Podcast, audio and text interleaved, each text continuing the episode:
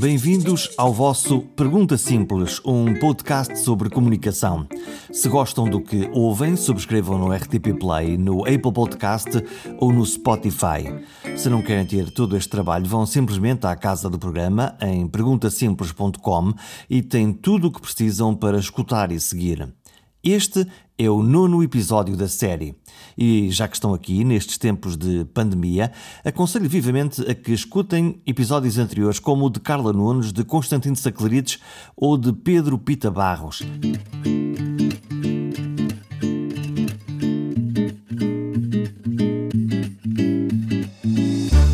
Contar que vamos passar os próximos minutos a falar de propaganda, provavelmente ficam com uma boa ideia de um tema que marca as nossas vidas desde que nos lembramos.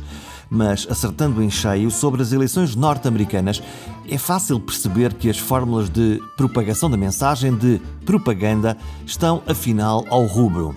Estes são os tempos da comunicação populista dos líderes que usam as redes sociais para comunicar diretamente com os eleitores ou com os consumidores.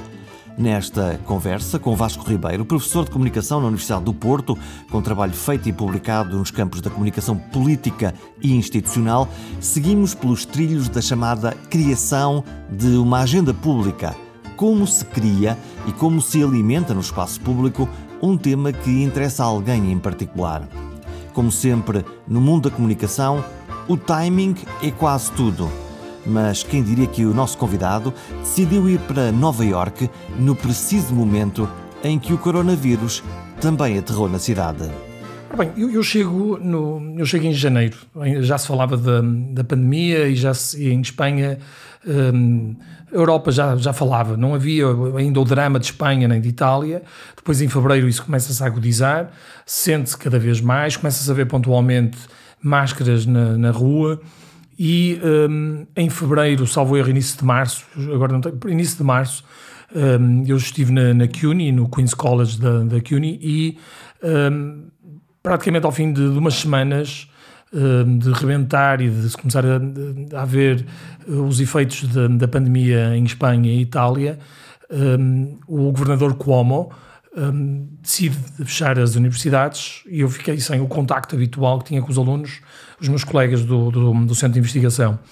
Um, e, e, e, também comecei a assistir à demandada de uma série de, de, estrangeiros que estavam nos Estados Unidos. Na altura eu, eu ponderei, achei uh, que tinha que ficar, afinal eu estava no início de um período sabático que teria que durar até setembro, inicialmente, e, um, e achei que tinha que ficar por, por tudo. Conversei com família um, e achava, sou-lhe sincero, que tipo, isto em abril abre tudo outra vez, porque o mundo e Nova Iorque, esta cidade, não pode parar durante tanto tempo. Eu não acredito que isto consiga aguentar um mês sem estar parado. Foi esta a atitude inicial.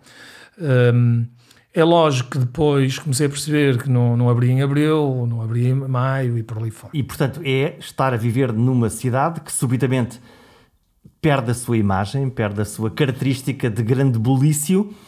Como é que é viver nesta uh, cidade em Nova Iorque sem SNS? Porque uh, há um, um português uh, subitamente imigrado durante um tempo nos Estados Unidos, mas sem essa capa. É, isso, isso foi, era o grande drama. Até amigos, colegas, eu lembro-me de uma, de uma jornalista que é amiga, colega de muitos de, de anos de trabalho, eh, que foi, eh, que foi correspondente eh, em Nova York e em Washington para o público, que me dizia Vasco, vem embora, porque isso é terrível, tu podes morrer aí com uma gripe. Eu tinha, eu tinha um seguro de saúde que a CUNY me obrigava a ter. e posso lhe dizer que o meu seguro de saúde era um seguro muito bom, com uma cobertura incrível, e eu pagava, agora não me recordo, mas eu pelo total eh, eu acho que por mês eu pagava 90 euros, era o valor que eu pagava, e era um seguro muito bom, com uma cobertura que não é normal até mesmo na Europa. Eu acredito que aquilo possa ter sido uma, uma um, um seguro só para, para, para alguém que visita e um, e um universitário, eventualmente. Uh, Agora, atenção que eu também acho que se diaboliza o sistema americano. Eu não quero. Eu sou completamente europeu, eu amo o projeto europeu, a Europa é a minha casa um, e eu, o Serviço Nacional de Saúde, para mim, é das grandes vitórias deste país. Eu não, não vou pôr isso em causa. Agora, também se entra num discurso fácil de diabolizar o sistema americano. É o sistema deles e que tem muitas falhas e, como nós sabemos, vemos notícias terríveis. Agora, que é um sistema que acaba por se adaptar também ao modelo de trabalho deles, à, àquele um, aquela estrutura liberal um, de emprego imediato eh, ou de taxas de emprego geralmente muito baixas, uma rotatividade grande, uh, onde o dinheiro circula, é o mundo, é aquele mundo, aquilo é uma selva. Mas claramente há uma diferença entre quem tem um emprego e quem, e quem, e quem não tem uma proteção social ou não tem emprego. E, e essa diferença nota-se. Nota-se, principalmente quem é tarefeiro. Qual é o problema? Os tarefeiros que ganham, um, grande parte da população ganha, mais de metade ganha à semana, é verdade. Mas quem não tem um emprego fixo ganha à semana e eh, por várias razões, porque é novo, porque não, não, não prefere gastar o dinheiro noutro, noutro aspecto qualquer, não compra o seguro de saúde. Atenção que há seguros de saúde relativamente muito baratos e com uma cobertura razoável. Eu, eu fiz consultas uh, para uma extra, um extra uh, seguro e garanto-lhe que não, não fiquei assim muito admirado. Agora, não há esta obrigatoriedade, não há um sistema de. Porque aqui em Portugal também, se nós não obrigássemos um, de, o cidadão normal descontar para ter direito a um Serviço Nacional de Saúde, eu garanto-lhe que, que teríamos exatamente os mesmos problemas dos Estados Unidos. Há um, uma um, coisa interessante na, na, em, em, Nova Iorque no tempo desta pandemia eh, eh, que perpassa os Estados Unidos, mas Nova Iorque é um sítio para onde nós todos eh, olhamos, como olhamos para o norte de Itália, como olhamos para, para Madrid, que é um confronto de discursos políticos comunicacionais entre o governador do Estado, de Nova York e o presidente. O presidente Trump a dizer é uma gripezinha, como diria Bolsonaro, e uh, o governador de Nova York a dizer uh, isto é uma catástrofe, quem me acode, uh, eu preciso de médicos, eu preciso de ventiladores, isto é um assunto sério. É, eu vivi isso. Eu, era o ponto alto do meu dia era, era ver os noticiários e picar os noticiários televisivos e, e assisti.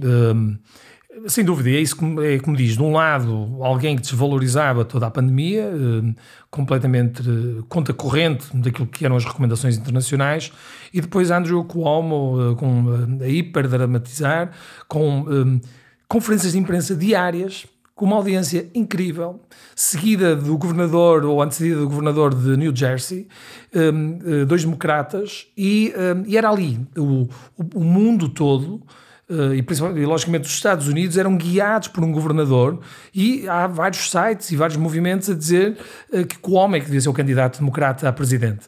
Um, eu mesmo participei na altura em alguns, acompanhei alguns desses grupos porque achei piada. É lógico, com, com o tempo um, deu para perceber, e eu tento ver sempre isto sempre numa, numa análise distante, crítica, de alguém que investiga fenómenos de comunicação política, Uh, Trump é aquilo que nós sabemos, quer dizer, não vale a pena, certamente vamos ter a oportunidade de falar de Trump, mas uh, Cuomo também se deixa levar por este, pelo populismo e se deixa levar uh, por algum discurso de dramatização. Os Estados Unidos e a opinião pública dos Estados Unidos é, como, como todas, mas é, é muito complexo. O jornalismo é diferente do nosso. É preciso perceber que nós, por exemplo, temos o irmão a entrevistar um, um, o, o, governador Cuomo. Um, esqueci-me o primeiro nome do. Uh, Bom, cá também temos Ricardo Costa e António É exatamente Costa. igual. Agora, também, um dos principais pivôs da, da CNN é irmão do, do Cuomo. Agora esqueci-me do, do, primeiro nome dele, é muito conhecido. E ele uma... próprio entrevista... Entrevista em horário nobre, entrevista ao irmão. Aqui era impossível fazermos isso. Jamais uhum. eu imaginaria ver Ricardo Costa a entrevistar António Costa. E é um, o... Uh, uh, algo que não nos passa, mas aquilo tem audiências incríveis. E, e, é, e é, uma entrevista a sério ou é uma entrevista, inclinada? Não, completamente inclinada. Hum. O comentário televisivo e os pivôs dramatizam, chamam retardado a Trump. Ou seja, o pivô jornalístico, se, se assistirem não só na, na, na, CNN, mas na NBC e até mesmo na Fox, curiosamente, também às vezes um ou outro pivô um, uh, usa determinados, determinados uh, há ali uma terminologia agressiva relativamente a, a, Trump. Eu não estou a defender Trump. Eu... E de, re, de resto, a Fox faz o contrário, faz uma terminologia belicista uh, contra a mensagem dos, uh, dos democratas. Mal comparado, é como se nós tivéssemos a TVI e a SIC Sim, a escolher um dos lados sim, e a. E a... O jornalismo é, é uma atividade que procura narrar factos com, uh, e tenta alcançar a verdade. Nós sabemos que não é verdade, mas há uma, uma tentativa de narrar factos, e sendo factos são verdadeiros, uh, até, uh, mas com objetividade. Era isso que me faltava, o termo era objetividade, sendo que não são objetivos, como nós sabemos, é impossível, mas há uma tentativa de o ser. ali não. Ali há nitidamente, própria até do jornalismo anglo-saxónico, e, e, acontece mesmo com o The Guardian, por exemplo, que é mais de esquerda na, na em, na Inglaterra, o leitor, a opinião pública mais esclarecida, sabe que aquele jornal, aquela televisão tem uma determinada inclinação. Aqui já vamos assistindo a isso, com fenómenos como o Observador, por exemplo, o Eco ou um, o Sol. E, e, também sempre tivemos, não é? Os de esquerda, porque a imprensa sempre foi profundamente esquerda e uh, tínhamos um conjunto de jornais vincadamente de, de esquerda no pós-revolucionário. Na Europa, salvo no, no Reino Unido, os jornais não escolhem um candidato eh, como critério editorial dizendo não. nós, eh, nós, o jornal, nós, a televisão, nós, a rádio, decidimos que este é o nosso Sim. candidato. Fazem-no de uma forma eh, mais abrangente e tentando eh, cobrir de forma justa as várias candidaturas. Um, nos Estados Unidos, atenção que temos pontualmente um, situações de apoio, claro. Um, agora, se me diz se é sobre editorial, eu não me recordo nos últimos tempos de haver editoriais de, de apoio um, total. Agora, o que eu não vejo mal nisso, isso também dava uma longa discussão, desde que seja identificada, porque no jornalismo nós podemos agrupar o jornalismo em três grandes áreas. O chamado jornalismo de referência, que então aí uh, senta tudo com tenta haver distanciamento, eh, narra factos, há uma narrativa construída com factos e com tentativa de ser objetivo. Depois temos o, o, o modelo do jornalismo mais uh, comercial, o market model, onde uh, aí fala mais alto consumo, a venda, as tiragens, e então entram os tabloides, uh, e aqui também o Correio da Manhã, eventualmente. E depois o último, o chamado modelo de jornalismo de advocacia, de, onde toma parte, que também o temos cá. Tivemos o Avante, era o, o, há quem diga que o Observador é, eu acho que não é, eu por acaso acho que é um jornalismo de referência, é a minha opinião pessoal, inclinado, digamos, para uma, para uma ala mais liberal ou social-democrata, uh, liberal, porque social-democrata é, é, de esquerda. E, e, uh, mas, e é assumidamente, se houver ali uma posição assumida, não há uh, também problema nenhum. Só, há espaço para estes três grandes modelos de jornalismo e é preciso nós percebermos, e se a opinião pública e até as escolas ensinarem a consumir os média, um, o cidadão cresce e nós crescemos e a, e, a, e a, cidadania aumenta com essa percepção de qual é o papel do jornalismo. Isso implica, obviamente, um pensamento crítico sobre, sobre, as, sobre as coisas. Olhando para Trump, e Trump é um belo exemplo disso, Trump, o presidente que diz que a Covid não existe, Trump, o doente, Trump, o doente que quase foge do hospital, Trump que ressuscita sem máscara num comício falando às massas isto não é um candidato político, isto é um. Uh, isto é o Forrest Gump, isto é o. Ele já está no domínio da, da para-verdade, em um domínio de, de, até um pouco de loucura. Para nós é muito difícil, para os europeus uh, interpretarem a, a, o comportamento uh, de Trump. vamos ver, Trump encaixa no perfil do populista é igual a qualquer outro populista, ou seja, joga muito. Deixe-me recuar um bocadinho até para, para, para, discutirmos. O que é que aconteceu na política a partir mais ou menos da década de 50? Com, com o aparecimento da televisão, ou seja, a televisão começa a tornar-se democrática nos lares norte-americanos e depois na década de 60 na, na Europa, nomeadamente na Inglaterra, e depois pela, pela Europa fora. Nós podemos dizer que 70 foi a década da televisão em Portugal. O que acontece? Nós começamos, os políticos percebiam que aquele era um médium poderosíssimo, que tudo que diziam seriam comprometidos com tudo que era dito e começaram-se a, a, tornar mais plásticos. A informação trabalhada, a informação plástica, artificial, para uh, caber dentro daquilo que é os padrões de telegenia de televisivo. O, o, que é que temos no político na década de 90? Com Blair, uh, com uh, Clinton e depois tardiamente em Portugal, mas com Sócrates. Uhum. O que é que temos? Políticos com bons fatos, dentes brancos, camisas monocolor e com som de bytes. Hum. a falar para Sócrates as massas. e Paulo Portas. É, Podemos olhar Portas, para estes dois modelos como são, à esquerda e à direita. Também concordo. E, e até se pode dizer que, eu admito isto, eu parece-me que até o próprio António José Seguro ainda, ainda era um, um, um, um resto de, de, desse comportamento que na verdade não deveria ser, mas ainda era no comportamento dele. Eu acompanhei uma, uma, umas eleições europeias com ele como secretário-geral e, e, e tive à frente dessa, no relacionamento com com a imprensa na, na campanha do PS um, em 2004, das europeias, e deu para perceber um modelo ainda de um António José Seguro, ainda no modelo, uh, digamos, terceira via. Uh, o, o, modelo plástico, o modelo artificial, uh, que colide, ou que tentava ser assim para encaixar nos modelos jornalísticos de então, que televisões ou qualquer imprensa agarra na GAF e para valorizar a GAF o engano ou a, a, ou a polémica, eh, dando-lhe uma dimensão uh, uh, que não corresponde à realidade. Já que falamos das gafes, quer dizer, lembramos todos da gafe de António Guterres, do PIB,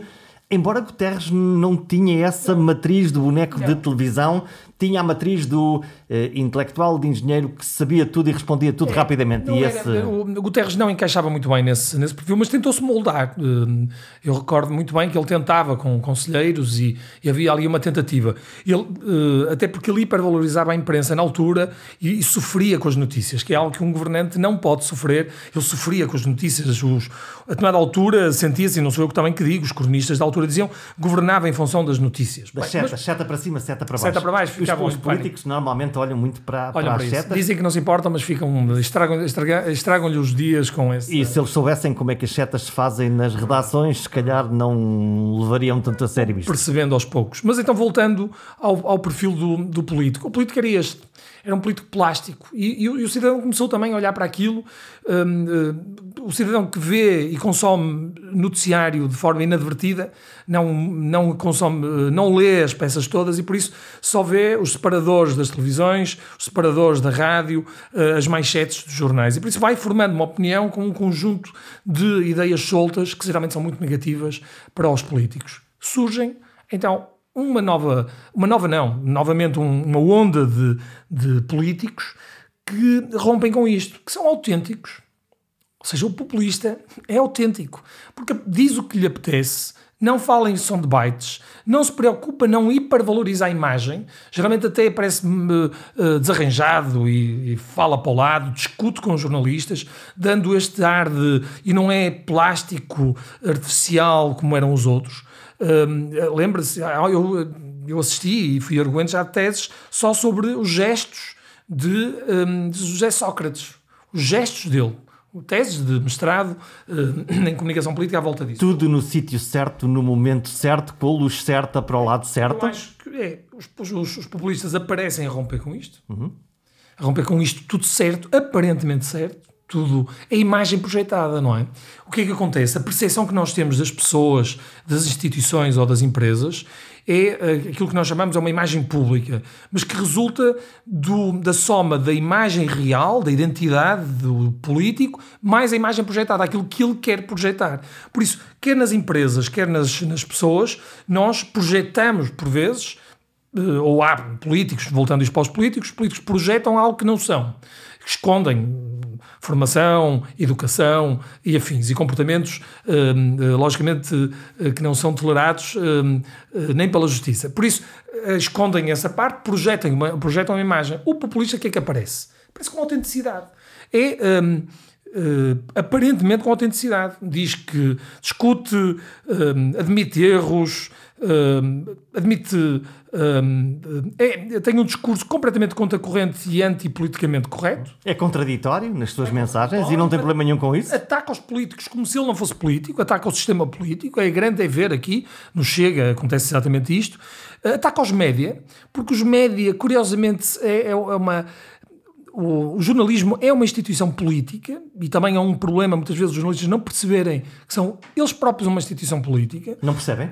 Por vezes não percebem. Eu acho que o jornalismo, a determinada altura, ainda tem o, o fenómeno de acha que são o quarto poder uh, no, no, e que são uh, contrapoder, que é uma palavra que a mim me dá mais coceira. O contrapoder. Eu não acredito não são. Uh, há vários autores, não vale a pena estar a desfilar, mas há uma série de autores que o demonstram e nós olhando para o jornalismo, o jornalismo é uma instância de poder, faz parte do poder. Portanto, não é só um palco, é também um ator. É um ator político, político mesmo. É um ator político e que. E, e, reparem, o jornalismo reflete a estrutura cultural, social, política de uma determinada sociedade, da forma piramidal como ela é organizada. Uh, o Primeiro-Ministro está na primeira página, o Presidente da República, tudo que é realmente importante está na primeira página e tem grande destaque, e as instituições menores e um, eh, o cidadão praticamente não aparece, ou aparece quando faz um crime, ou quando rompe com os critérios, e vamos buscar então os critérios noticiosos, aí é que é notícia. Por isso, o jornalismo reflete, é um espelho da sociedade em, na que está inserida. Até se nós recordarmos o que é que era o jornalismo, já se chamava jornalismo no período do Estado Novo, integrados, apocalípticos integrados, ou então no, Bloco Comunista, ou, no, no, ou até um, em países como em Moçambique ou em Angola. Mas então, voltando ao populista e à figura de Trump, e uh, Trump, como qualquer populista, também sabe que tem que criar o inimigo comum. Uh, o inimigo único. Nós contra qualquer coisa. E, e por vezes, quem consegue descobrir esse, onde é que está o ódio que está muitas vezes submerso e na, na, na sociedade, nem, nem, sempre é visível, mas quando se tem essa percepção e o político, o que é um perigo, não é? Uh, uh, ir ao sabor de, daquilo que, que o povo quer é sempre um perigo. A coragem é o político que por vezes vai contra a corrente. Um, porque senão entramos na, na velha máxima de pão e circo, não é? E, e é preciso haver aqui uma contracorrente. O populista, agarrando nesses um, nos receios, nas frustrações, uh, no ódio que por vezes está submerso, dá-lhe palco e então fala ao, subconsciente das pessoas. E a força da comunicação está muito com base no subconsciente. Uh, recordando um, até os princípios de Bernays, sobrinho de Freud, que uh, dizia que né, para comunicar eficazmente temos que puxar pelos aspectos primários do, do homem. Normalmente um grande comunicador, político ou não só, tem essa capacidade da criação da imagética, da, da imagem na nossa cabeça. Como é que isso funciona? É, isso é um, é um, é um estudo curioso e que está acessível a, a, quem quiser compreender melhor através dos estudos de Le Bon, uh, Gustave Le Bon, que uh, no final do século XIX estuda o comportamento das multidões. E é, sem dúvida, nós, quando falamos, e o orador, quando fala perante uma multidão, tem a capacidade de criar imagens uh, na cabeça das pessoas. E aí e nós pensamos por imagens, é a frase mais conhecida. Nós pensamos por imagens. Não, por palavras, não por significados, mas o que é que isso produz em termos de imagem na nossa cabeça? E melhor, o orador consegue criar uma imagem comum um uníssono de imagem na cabeça de, dessa multidão. E é por isso que as multidões, por vezes, têm comportamentos de histeria. Uh, comportamentos que dizia-se, ah, antigamente havia histeria e revoltas. Não, as revoltas, ou, ou até mesmo um concerto de rock, ou uma igreja um, de uma determinada seita, conseguem ainda hoje criar, e no futebol vemos isso, comportamentos de histeria coletiva, porque por vezes a imagem ultrapassa a razão. Um, esses são os princípios de base. Claro que depois o, o conceito de, de multidão uh, cresce e, e, depois segmenta-se e começa-se a perceber que há um conjunto de pessoas que pensam e têm a mesma imagem relativamente ao assunto, mas que estão dispersas. Então aí nasce o conceito de público. Os públicos são isso, é pessoas dispersas que para todos os efeitos têm em comum um determinado aspecto da sociedade. E depois vem Lippmann, uh, Walter Lippmann, com um, o, public opinion e com a, os estudos sobre a opinião pública. No fundo, é uma massa um, de, um, da sociedade que pensa numa determinada direção e que tem na base a propaganda e a informação que constrói essa opinião. Eis a palavra propaganda, quase palavra maldita, se eu posso usar. Sim. Bom, na minha cabeça a propaganda aparece imediatamente Stalin, aparece Hitler, aparece a propaganda a, a sabonetes ou shampoos. É, mas na verdade esse é um, é um termo que foi eh, sendo. Tem uma má imprensa, propaganda. Completamente. O melhor exemplo é acabaram até com os delegados de propaganda médica nos anos 80 e começaram-lhes a chamar eh, delegado de informação médica. Mas até antes, na década um, ainda de 40, uh, António Ferro substitui Secretariado de Propaganda Nacional para Secretariado Nacional de Informação. Porquê? É o fenómeno de, de, de, de por vezes, determinadas palavras um, serem usadas para fins negativos e, por isso, palavras, instituições, nomes políticos e acabam por ficar conotados uh, negativamente. Propaganda o que, o que é na, Raiz da, na raiz da palavra, e eu desafio a quem quiser, se tiver um dicionário do século XIX, procurar definição propaganda, e propaganda significa propagar mensagens, ampliar ideia, difusão da fé. Essencialmente é isso, é propagar, ampliar uma determinada mensagem para, num determinado sentido. Nasce no, no século XVII para propagação do concílio de, de, de, de propaganda, de propaganda uh, da fé cristã e o termo propaganda tem a raiz uh, nesse período.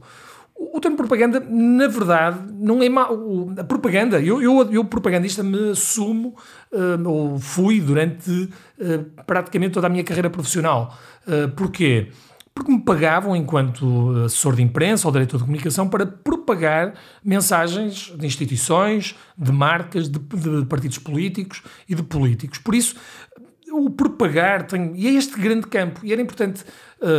Eu sistematicamente tento nas minhas aulas e em conferências falar desta questão da, da propaganda, porque é preciso perceber que há. A propaganda não é má. Depende do uso que lhe damos. Depende do objetivo. O objetivo e o conteúdo que lhe damos. Porque o que é que seria da sociedade se não houvesse propaganda de saúde pública?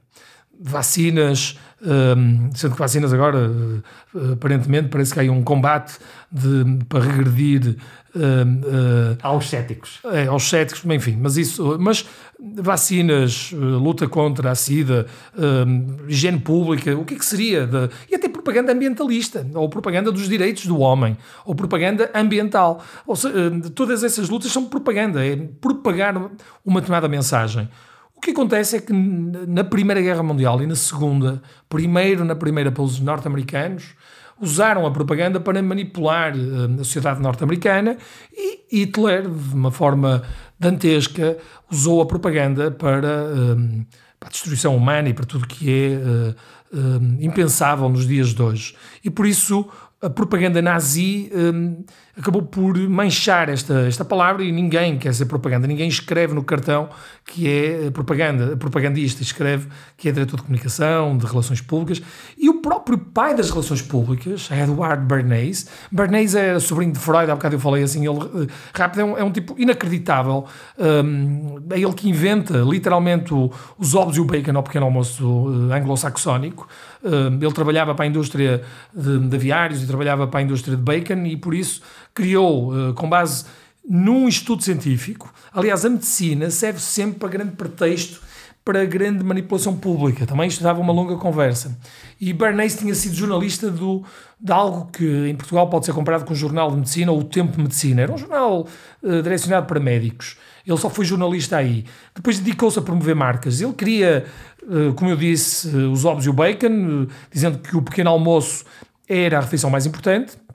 E a partir de então, nós hoje, quando comemos ovos e bacon, foi Bernays que dura, salvo erro, até aos 106 anos de idade. Era um, era um, era um pensador e um estratega incrível. Trabalhou para nove administrações norte-americanas, mudou, acabou com o termo Ministério da Guerra, chamando-lhe, sugerindo que fosse Ministério da Defesa.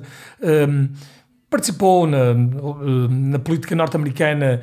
Uh, um, nomeadamente aconselhou em algumas invasões no, no sul, na, na, América do Sul uh, uh, a comunicar de, de outra forma.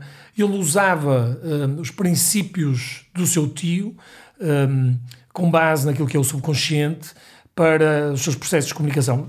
É o primeiro a ter um pensamento estratégico e então cria as relações públicas. As relações públicas são definidas por ele. Ele próprio diz poderíamos chamar a mesma propaganda, mas propaganda acabou por ser conotado de forma errada e, e, e ganhou esta, esta carga negativa de distorção da verdade, de até persuasão às vezes. Quando se fala em persuasão, ficamos, uh, fica, ah, não, não, não posso ser persuadido. O, o, simples ato de comunicar é um ato de persuasão. Do outro. Do outro. Hum. A santa trindade do propagandista, ou vulgo assessor de imprensa, vulgo diretor de comunicação, eh, definiu como eh, alguém capaz de produzir conteúdos, de conhecer os jornalistas e de criar eventos atrativos. Esta regra ainda se aplica? Aplica, eh, sendo que há aqui uma variável eh, que são as redes sociais, a partir do boom das redes sociais. Bem, eu fiz a minha, o meu percurso académico também na investigação à volta da assessoria de imprensa e isso foi um conjunto de trabalhos com colegas que acabamos por perceber que qualquer assessor de imprensa atua neste triângulo operacional de criar conteúdos, cria os press releases, os comunicados, e não só textos um, uh, com carga noticiável. Cria factos notícia? É, cria factos notícia e um, um, distribui na comunicação social, faz chegar aos médias que aproveitam esse conteúdo. Sempre existiu. A assessoria de imprensa faz parte do sistema mediático também, e por isso, como tal, até há países em que o assessor de imprensa tem que ter a carteira jornalística. Eu não concordo com isso. O caso do brasileiro. O caso do brasileiro. É um sim. caso terrível.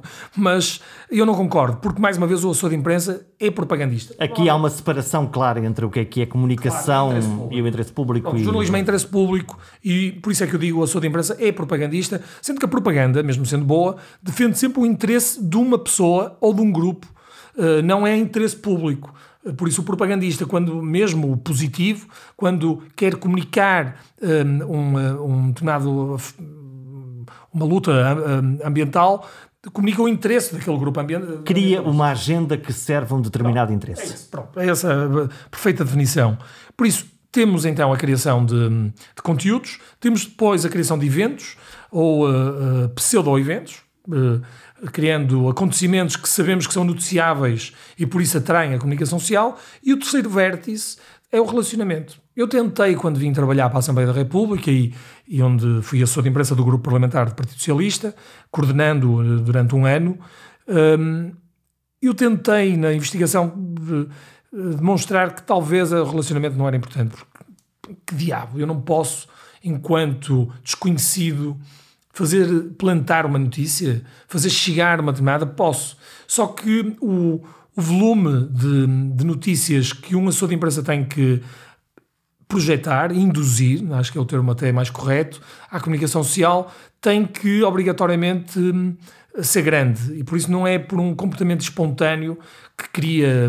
Não é um epifenómeno, é a, a criação dessa relação que no fundo é eh, ser fonte enquanto alguém que alimenta o próprio processo de jornalística, processo de produção de conteúdo. O relacionamento é perceber que há um determinado ator jornalístico na redação que escreve sobre aquele tema.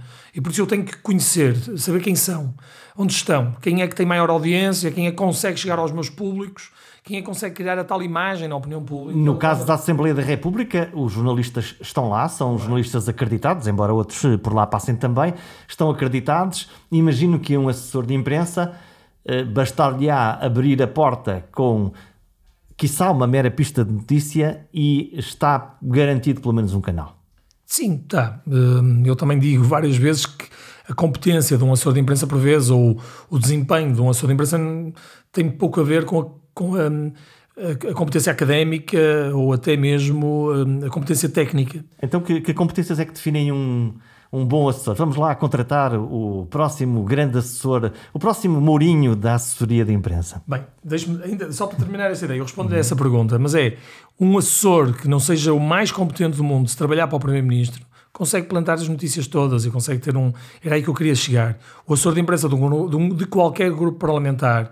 Um, de um, um, de um clube de futebol dos três grandes. Portanto, o peso institucional per si já cumpre Sim. esse, esse isso, Esse é o grande critério, é se nós chegamos com um mail que vem de uma instituição uh, uh, que, tem, que está lá no pico da pirâmide, uh, garanto-lhe que a porta se abre Agora, e, e haverá como Onde é que, na, responder à pergunta, são todos competentes? Não, e vê-se muita incompetência.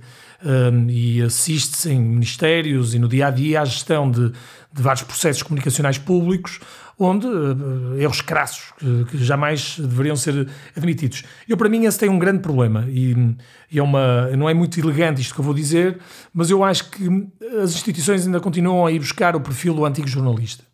E o antigo jornalista, vamos lá ver, porquê é que vão buscar o antigo jornalista? Porque hipervalorizam o relacionamento. Porque o antigo jornalista conhece os seus pares. E por isso, conhecendo quem são os seus pares, são amigos, consegue canalizar informação.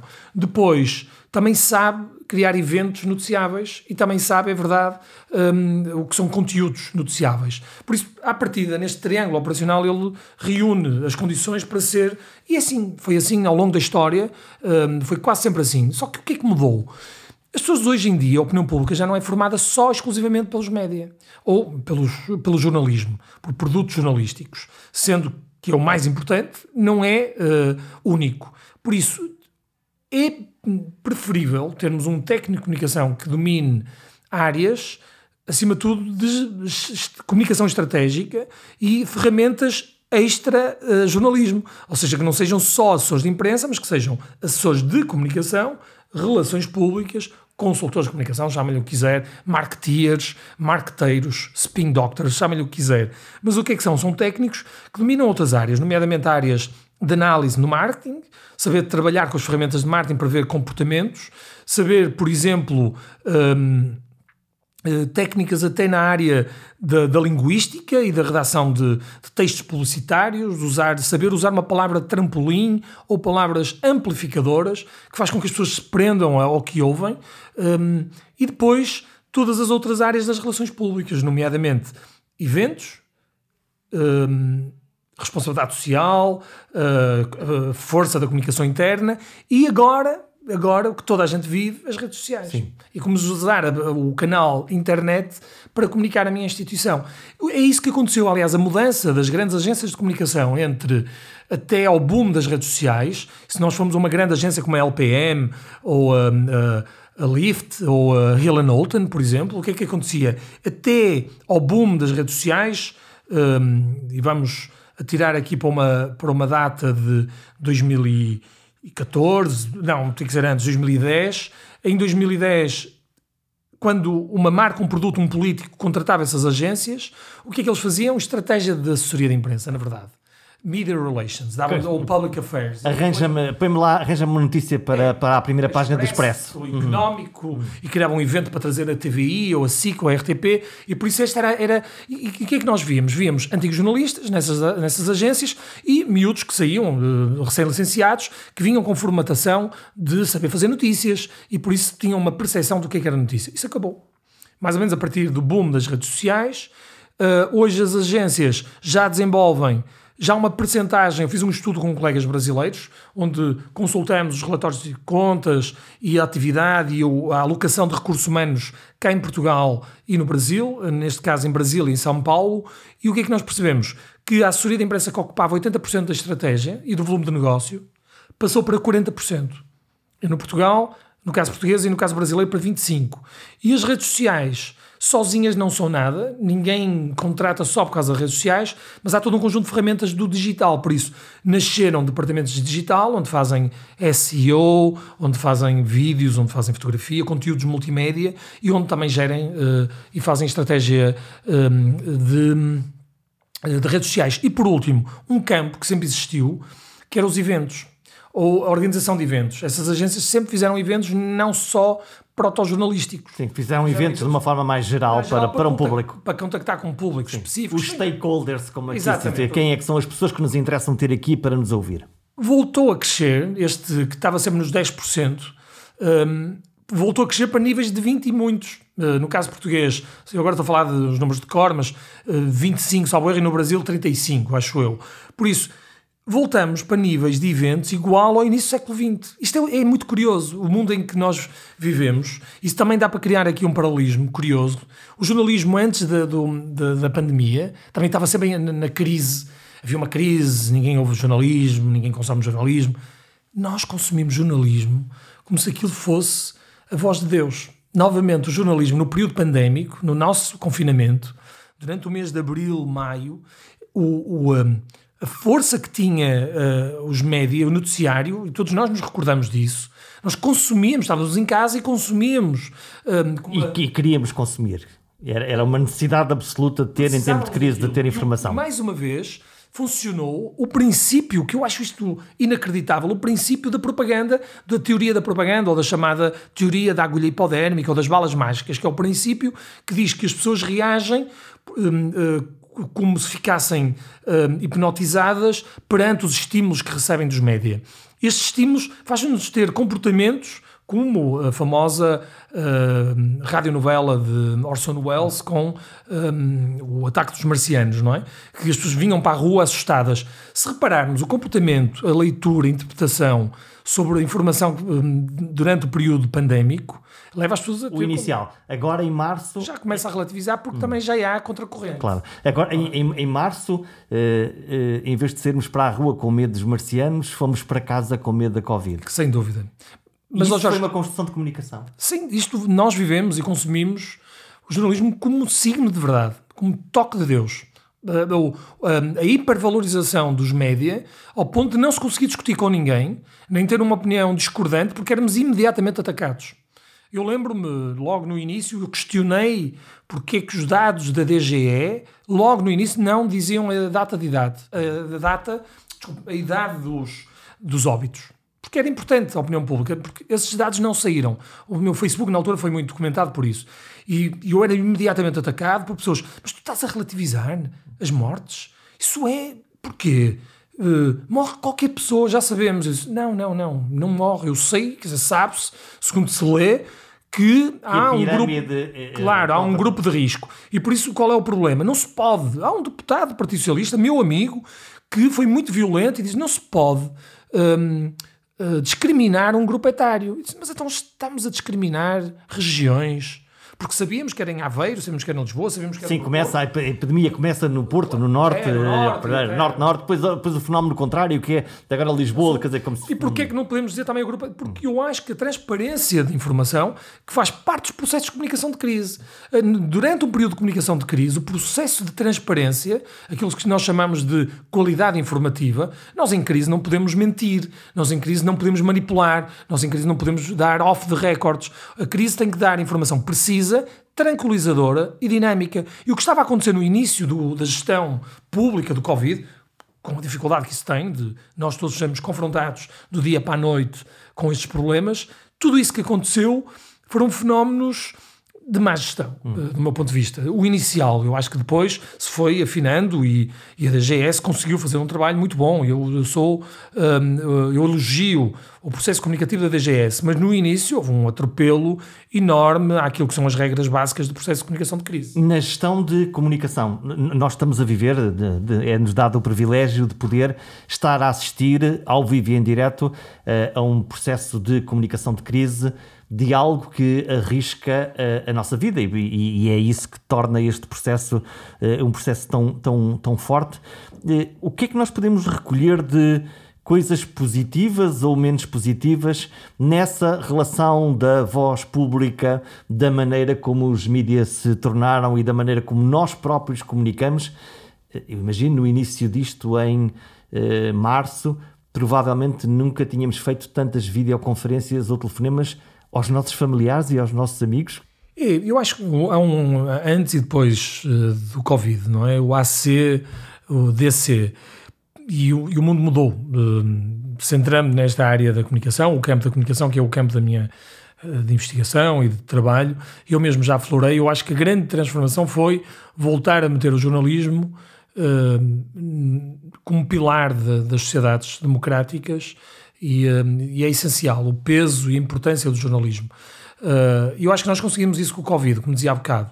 Uh, não olhando para como toque de Deus, como lhe disse, mas como uma instituição que é crucial para a qualidade democrática de, uma, de, um, de um país e de uma sociedade. Por isso, o jornalismo, para mim, voltou a ganhar peso, começou-se a perceber a importância de ter bom jornalismo, e depois, outro, uh, há aqui um conjunto de aspectos que, que, para mim é mais difícil, eu acho que um sociólogo teria uma, uma leitura mais correta que a minha, mas é aquilo que o Jorge diz. Um, até podemos ter maior produtividade com menos impacto e pegada ambiental através das videoconferências. Uh, também todos os dias há videoconferências, todos os dias eu percebo que consigo ficar uma manhã em casa a fazer orientações, por exemplo, de doutoramento e de mestrado, sem, e que funcionam lindamente, sem ter que me estar a encontrar, uh, a deslocar à faculdade. Era algo que eu fazia sempre, deslocava à faculdade para me reunir com eles e várias vezes, e depois manda-me um mail para eu te dar as referências bibliográficas que eu tenho no computador, ou manda-me um mail que eu tenho o, o, o, livro em casa. Assim não, eu estou com eles, agarro no livro da prateleira, mostro-lhes o livro, é este livro, eu vou-te mandar a referência, vou ao meu computador. Ou seja, há uma, uma produtividade ótima, sem impacto ambiental, ou seja, acabamos por não, não ter. E até uh, convenhamos que toda uh, não é toda a gente, isto é também duro dizer-se, mas há uma camada da população que até poupou dinheiro durante um, aqueles que uh, felizmente conseguiram manter os seus postos de trabalho. Porque depois há a parte negativa disto, o, os danos colaterais da, da, pandemia que são terríveis. O impacto na economia que, é terrível que, que eu acho que aí vem, e eu sou muito crítico e às vezes até me até interpretam mal porque acham logo que eu estou pró-Trump. O discurso de Trump e de, um, é um discurso curiosamente atacado, mas ninguém ataca o discurso da Suécia, por exemplo não é? O que também uh, cria aqui. Que é muito similar, quer dizer, e que foi, eh, os suecos escolheram uma via diferente para combater a, a, a, Covid, uma via não consensual em relação aos outros países da Europa. Uh, por exemplo, voltando ao início da nossa conversa uh, com Trump e Cuomo, Cuomo fazia algo extremamente populista, que é, a determinada altura já não deixava uh, que os americanos chegassem de estados como da Califórnia, da Flórida, só porque os outros, por, por ataques políticos, por... O inimigo vem de fora. Vem de fora e, e a dramatização da, do Covid. A determinada altura, Cuomo também hiperdramatizou e dramatizava, vamos dizer, mas, mas morriam pessoas. Também nos Estados Unidos, não é o país do mundo com o maior número de, de, de, de casos, mas é dos Estados Unidos que se fala, porque aquilo é um continente com 330 milhões e por isso é lógico num, uh, que morrem mais lá, não é? Há Falta maior concentração. pelo número de habitantes. Sem dúvida. E nós olhamos para a Bélgica, ninguém fala da Bélgica. Porquê é que não se fala da Bélgica? A Bélgica é o país de, de, de, do mundo com maior, não sei se como é que está hoje, mas não era há uma semana atrás, o país com maior número de mortes por, por milhão de habitantes. Mas que ninguém fala. Um, falamos dos fenómenos de hipervalorização, uh, fenómeno típico de comunicação política, uh, prepará-la, no fundo, oferecendo-lhe um susto. É, esse, é isso sempre existiu. Mais uma vez, a partir da década de 90, um, começamos a perceber que os políticos começavam a gerir o espaço público um, através de algumas estratégias. Claro que se nós analisarmos essas estratégias, vamos ver na história dos Estados Unidos e mesmo de, de, do Reino Unido, que já eram usados uh, até antes da Primeira Guerra Mundial. Eu, eu fiz uma, um estudo sobre esses comportamentos de manipulação uh, do espaço público, que, está publicado num livro que chama, já agora a publicidade, Os Bastidores de Poder, é da, da, da Almedina, um livro da Almedina, que vai agora para a terceira edição. Um, e é um livro onde isso é explicado, por, até por uma componente histórica e depois com um apontamento desses, uh, dessas técnicas. Há várias. Uma delas é, sem dúvida, aquela que diz que é tirar para o espaço público aquilo que os ingleses chamam kite flying, papagaio, que é colocam no espaço público uma determinada informação, geralmente sem fonte atribuída, sabe-se uma fonte próxima do Ministério das Finanças que um, se prepara para aumentar o imposto automóvel uh, para diminuir o IVA. E o que é que vai haver? Vai haver uma reação da opinião pública, testam essa opinião pública e depois tomam uma medida ou não, uhum. em função disso. Depois há outra. Ou calibram a medida, mais ou menos. Claro, depois há outra que, que tem mais a ver com a gestão de expectativas. E, e, vários governos nos últimos anos uh, fizeram isso, que é vamos, agora vou, logicamente isto é ficcionado, vamos aumentar o IVA um, para 30% e uh, o IRS vamos subir nos escalões médios para 37%. E é lógico, começa tudo furioso. Ele, não, não, não, não. Tivemos, tivemos o exemplo de Passos Coelho com a taxa social única uh, e que o impacto público foi algo completamente eu, inesperado e avassalador, que é as pessoas uh, olharam e de uma forma, lá está, não combinada, disseram não sabemos bem o que é, mas não queremos. Claro, mas uh, se nós hiper, se dermos um número superior, depois podemos, o governo pode recuar. Uhum. Diz: não, não, não, não são 37, é um vamos para 32. Menos, ou não vai ser 30 também no IVA, vai ser 27. Ou seja, cria-se. Ou o lembro do Passo Coelho também, um, a determinada altura, anunciar que iam vender a RTP2 e privatizar a RTP1. Uhum. E depois veio a comunicação oficial: não, não só vamos privatizar a RTP2. Depois acabou por, não, por cair. E na realidade depois vamos entregar à sociedade civil, é, foi o que claro. aconteceu, foi uma mitigação. Contornar, e depois eh, esta gestão de expectativas é, são processos de gestão normal público, normal, mas de manipulação, diga-se, não é? Mas uh, que as sociedades democráticas vão fazendo. E há um conjunto de outros fenómenos, como por exemplo utilizar o dia do derby Porto-Benfica ou, ou, ou, ou as vésperas de Natal para atirar cá para fora uns aumentozinhos ou uma notícia negativa que está lá uh, na gaveta e que nós temos que fazer, comunicar aquela, aquela informação. No Natal ninguém está preocupado com o aumento de impostos, não consome jornalismo. E aquilo passa. Uh, e aquilo passa. Por isso, são 30 e, salvo 36, 36 comportamentos de spin doctoring. O spin doctor é um assessor de imprensa que, para todos os efeitos, junta várias áreas e e tem uma, uma, atitude de gestão do espaço público para fins políticos. Trabalha geralmente para partidos uh, ou para políticos no exercício. E faz a manutenção de cargos ou a eleição de. de que em Portugal há muitos, uh, geralmente são figuras sombra, não, não são aqueles que aparecem nas televisões, é gente que não se conhece, que nós conhecemos no espaço jornalístico e no espaço político, mas que a opinião pública não os conhece. E por isso é, uh, há mil e uma forma de manipular a opinião pública e levar a opinião pública como um rebanho rebanho bem comportado, uh, como Lippmann usava, que vai ora para um lado, ora para o outro, ora apoia medidas, ora não apoia. E voltando até à característica do bom assessor de imprensa, que acabei por não responder, um bom assessor de imprensa, um bom assessor de comunicação, primeiro, acho que deve ser assessor de comunicação, não deve ser. Assessoria de imprensa é algo quase. É uma acabou. parte do, do, do é, trabalho. Já acabou. Uhum. Ser, exclu ser exclusivamente assessor de imprensa é algo que eventualmente só nos corredores de Sambento, nos assessores parlamentares. Porque mesmo na Casa Civil uh, do Presidente da República, os assessores que lá estão já não são só assessores de imprensa, são assessores de comunicação, uh, parece-me que é o termo mais correto uh, para, para definir. Embora eu imagino que em, no palácio onde mora o Presidente da República não deve ser fácil para um perito em comunicação trabalhar com um candidato que ele próprio, neste caso um presidente, não. que ele próprio é um homem da comunicação. Não, não eu, eu também concordo. É, eu estou a dizer não, não deve ser fácil. Deve ser o fim do mundo. Deve ser o fim do mundo. Eu, fico, eu ficava nervoso. Eu ficava nervoso, não conseguir. Agora, hum, não, não lhe escondo hum, que nutro alguma admiração por aquela forma de, de estar e pelo desempenho do, do, do Presidente da República, que apesar de tudo vão dizer, ah, é populista. Ver, ele, inventou, ele inventou uma fórmula, mas não a inventou agora, inventou há 30 claro, anos. Há 30 anos. Não, não tem mal o populismo, atenção, que mais uma vez o populismo é um bocado como a propaganda. Uh, o bom político, também reconheço, é aquele que não embarca em populismo e que gere uh, e que governa o país, digo, de forma uh, sem influência de grupos de pressão, sejam eles da opinião pública ou de, de corporações. Agora, o, o, estilo, eh, e é uma opinião pessoal, ou seja, é a minha opinião pessoal, um, eh, o estilo de Marcelo Rebelo de Sousa é foi uma muito importante de, de coesão interna, de, de, pacificação até política, de, de, estabilidade e de alegria e de, de, um sentimento que nós já vínhamos deprimidos da anterior presidência e temos aqui alguém que une os portugueses que, que, nos cria, que nos faz esta massa e que nos une a todos. E eu acho que aí o Presidente da República, nessa sua grande função, conseguiu um, cumprir. Mas voltando à, à, característica do assessor de imprensa, ele deve ser, ou do assessor de comunicação, deve ser extremamente proativo. Nunca, nunca se pode estar à espera do, do telefone tocar a pedir informações sobre o local onde. É fazer assessor... acontecer. É fazer acontecer. E diariamente nós temos que alimentar os monstros, os jornalistas, digo, passo a imagem, alimentá-los sistematicamente, porque se nós não os alimentarmos, eles vêm se alimentar de nós. Depois, trabalhar sempre com base na verdade.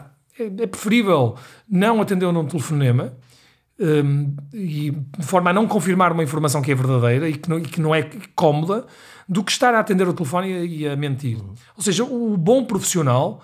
Um, tem que ser credível. Tem que ser credível. Pronto. Por isso, não, não pode. A verdade um, e é, um, é crucial, porque nós vivemos de credibilidade.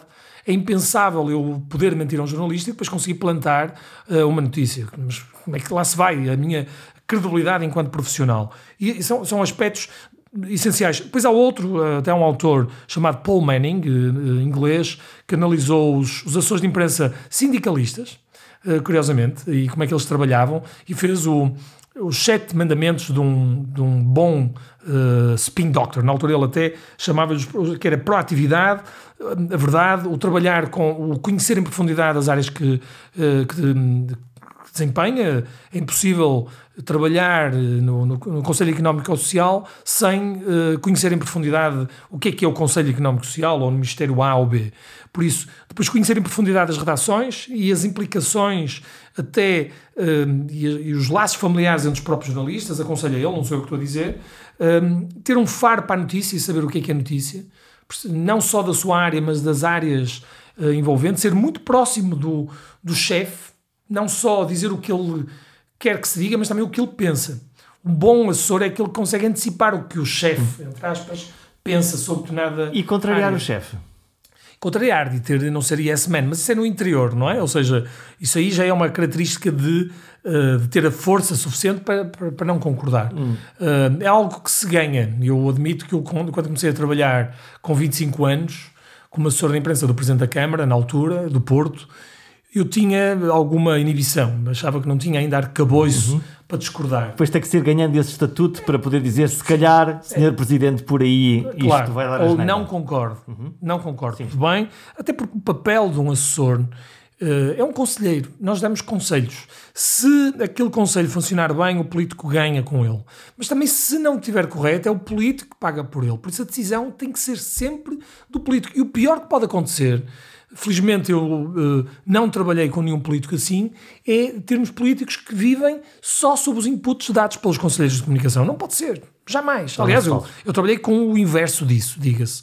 Uh, uma das principais figuras com quem trabalhei sempre é o inverso disso. Vê a comunicação como algo importante, mas acessório algo que é importante na transparência democrática, mas meramente acessório. E várias vezes dizia o ritmo do jornalismo não é o ritmo da política. O ritmo da decisão e o ritmo da, da, da comunicação. Estamos a fechar esta entrevista. Imagino que a, pedi a pergunta hum, ou o pedido mais vezes repetido a alguém que é perito em comunicação, de uma empresa, de um político, quem for, é, até porque estamos em tempo de redes sociais, faz-me aí uma campanha viral. É essa, essa tentativa de de criar um, buzz à volta de um, de um tema para, para conseguir. Como é que se diz que não há uma receita? Não há receitas para isso, não é? Eu, eu não sou o melhor técnico. Eu tenho, eu vivo com alguma intranquilidade um, perante as redes sociais, admito. A minha geração é uma, já é uma geração de, de não redes. Um, e, e, mas tenho investigado e tenho lido e tenho, tenho trabalhado uh, até naquele trabalho que desenvolvi com, uma, com, os colegas brasileiros da Universidade Nacional de Brasília, que é perceber efetivamente o que é que são as redes sociais hoje e que impacto é que têm. Aquilo que os diferentes estudos têm vindo a demonstrar é que as redes sociais não criam reputação, criam visibilidade. Ou seja, se uma empresa, uma marca, um político quer criar e quer afirmar-se, não é através das redes sociais. Mais uma vez, é através do jornalismo. Através de, de, usando a assessoria de imprensa para chegar ao jornalismo. Portanto, as redes são um canal para ganhar visibilidade, a imprensa um sítio para se ganhar reputação, reputação. e reconhecimento público. Mais uma vez, a imagem pública é constru... tem uma força muito grande através do jornalismo. Porquê? Porque o jornalismo tem a sombra de verdade. Não é verdade, tem a sombra de tal. A minha mãe diz: Não, não, meu filho, eu vi na televisão que foi dito isto e foi dito aquilo. Por isso, o que diz na televisão e o que aparece nos jornais vem com aquela sombra de verdade, que não é, pronto, nós sabemos, por vezes não é, uh, ou grande parte das vezes não é.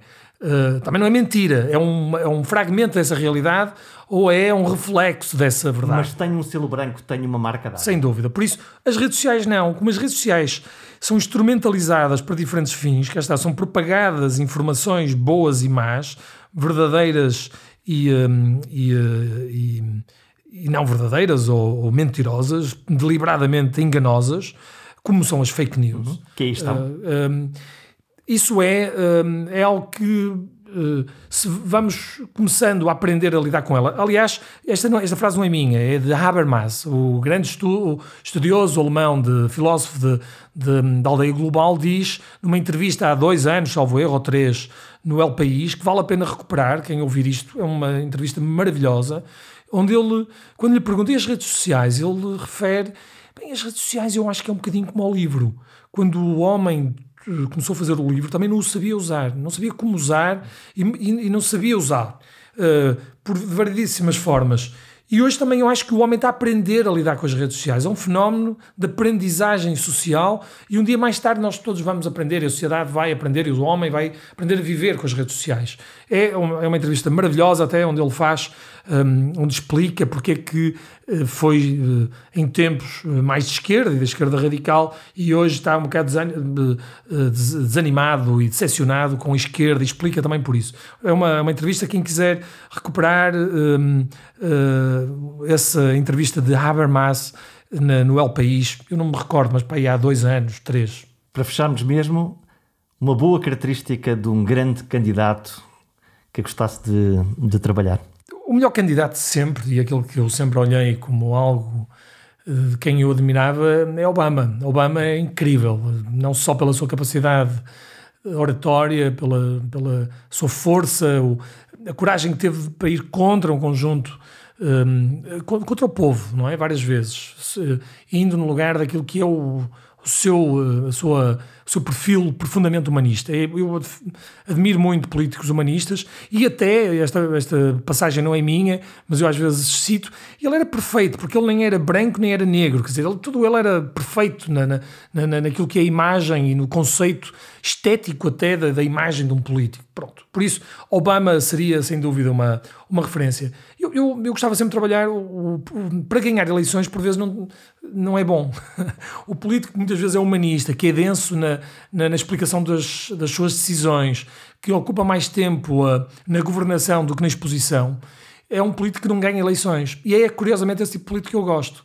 Ao longo da minha uh, carreira profissional, eu tive a, a felicidade e acabou por me deformar também de trabalhar com instituições que sempre foram assim. E, e passo até a dizer algumas.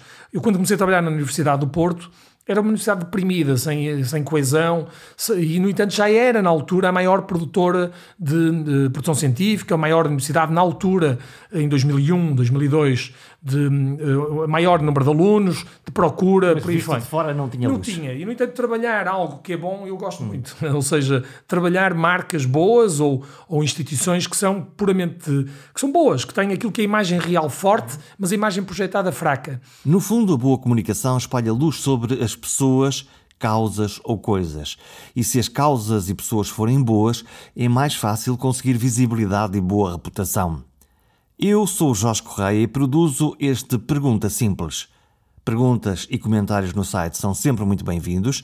Subscrever o Pergunta Simples dá-me energia para continuar a descobrir as pessoas que nos inspiram e ensinam a comunicar melhor todos os dias.